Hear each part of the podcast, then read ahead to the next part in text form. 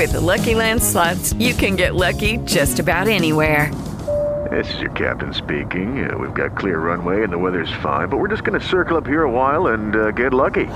No, no, nothing like that. It's just these cash prizes add up quick. So I suggest you sit back, keep your tray table upright, and start getting lucky.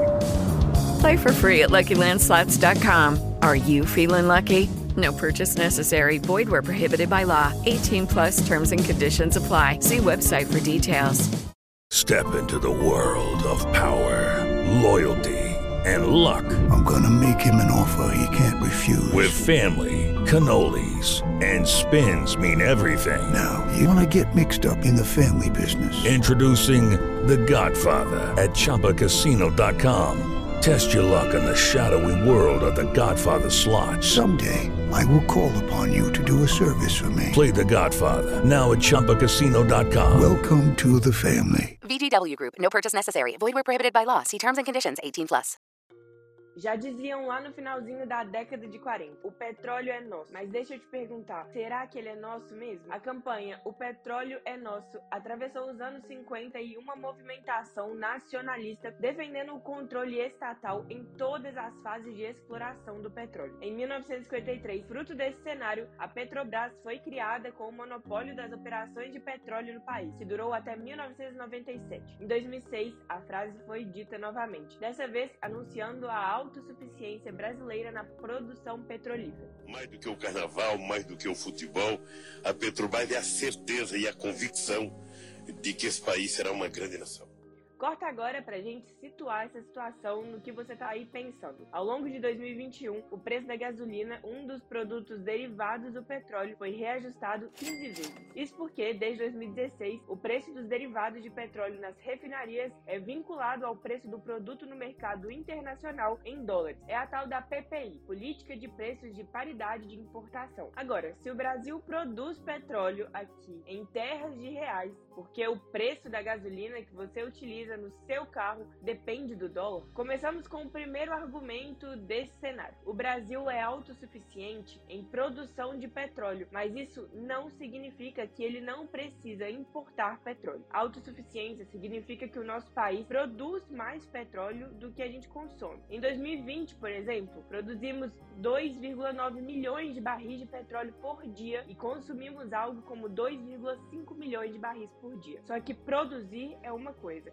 refinar para transformar em gasolina é outra. E é aí que o Brasil precisa buscar no mercado internacional um tipo de petróleo que não é produzido aqui e que é necessário para fazer esse tipo de combustível. Em resumo, de acordo com dados recentes, 92% de tudo que é refinado são de petróleo brasileiro e esses 8% são importados. Um petróleo leve para conseguir a tal mistura ideal para fazer o refino do combustível. Tem também outro ponto: a capacidade das refinarias não seria suficiente para abastecer o mercado interno e por isso acaba que o Brasil também precisa importar os combustíveis. Tem também aqui toda uma discussão sobre a capacidade tecnológica e de infraestrutura das refinarias brasileiras em questão de investimento. Então, para quem defende a atual política de preços, o ponto é justamente esse.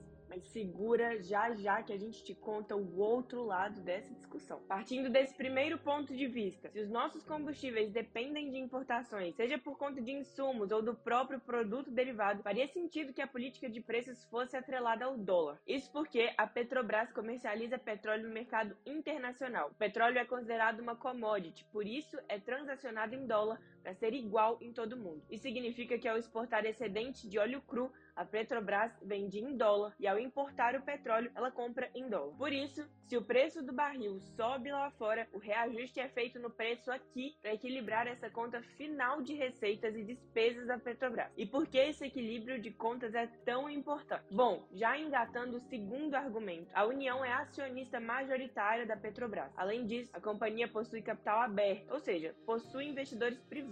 E o que, que isso significa na prática? Que a companhia precisa ser financeiramente sustentável. Ao ter lucro, a Petrobras deve pagar dividendos aos acionistas. Em 2021, a Petrobras anunciou lucro líquido recorde de 106 bilhões de reais. De acordo com o então presidente da companhia, Joaquim Silva e Luna, os resultados mostram que uma empresa saudável é capaz de contribuir com o desenvolvimento do país. E é aí o ponto central desse argumento. Uma empresa saudável pode contribuir para gerar empregos, investimento, pagar os acionistas, os tributos e retornar esse crescimento para a sociedade. Vale lembrar que a PPI foi adotada em 2016. Naquele momento, havia muitas críticas sobre a interferência do governo anterior na Petrobras, especialmente nas tentativas de controle de preço da gasolina. E esse seria considerado um dos motivos do endividamento da companhia, especialmente os prejuízos registrados de 2014 a 2017. Esse é um argumento que vai a favor da lógica de livre mercado, ou seja,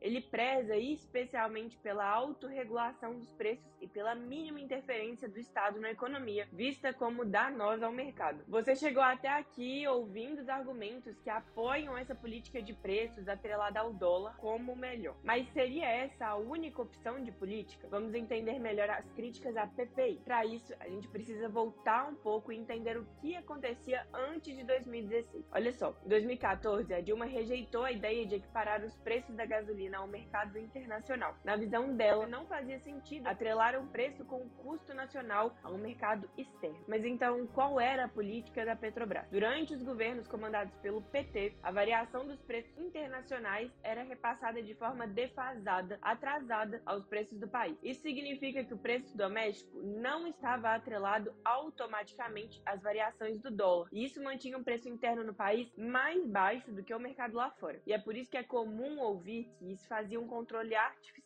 dos preços do petróleo. E com isso, a gente chegou na implementação da PPI. Um bom ponto de partida para entender as críticas à política de preço da Petrobras tem tudo a ver com o que a gente falou no início desse vídeo. O controle da exploração do petróleo por uma estatal significa que o petróleo é considerado um bem de interesse público. Por isso, nessa lógica, a Petrobras teria um papel social ao utilizar esse recurso natural. E seria esse papel social que estaria sendo ignorado na atual política de preço da companhia. Isso seria especialmente visível, por exemplo, nos aumentos sucessivos de preço dos combustíveis em 2021 e 2022. Ou você por acaso não ouviu por aí algo como: A Petrobras está com lucros exorbitantes para os acionistas, enquanto o consumidor brasileiro tem que pagar altos preços na gasolina. Nessa linha de raciocínio, a PPI é criticada por possibilitar lucros acima de uma média aceitável para a companhia. O argumento é que com essa política, ou seja, quando equipara-se os preços dos derivados do petróleo no mercado interno ao preço dos derivados no mercado internacional, isso daria uma margem de preço maior do que o custo real da produção nacional. Lembram que a gente viu que uma grande porcentagem atualmente do que é refinado no Brasil é de petróleo nacional e uma parte menor utiliza importados? Então, é esse cálculo que os críticos dizem que não fecha. Além disso, apesar de ser bom que a companhia lucre, o que se defende é que, enquanto estatal, a companhia deve ter o objetivo de implementar políticas para beneficiar a sociedade e não de obter lucro. Agora, o que não falta são discussões de quais seriam então os outros caminhos para uma política sustentável para a Petrobras. Algumas opções que já apareceram nos últimos anos falam ora da privatização total da companhia, ora da recompra de ações da estatal pela União, ou melhor, de melhorar o investimento nas refinarias ou de vender as refinarias para o capital privado ou mesmo de reformular os preços dos derivados em reais.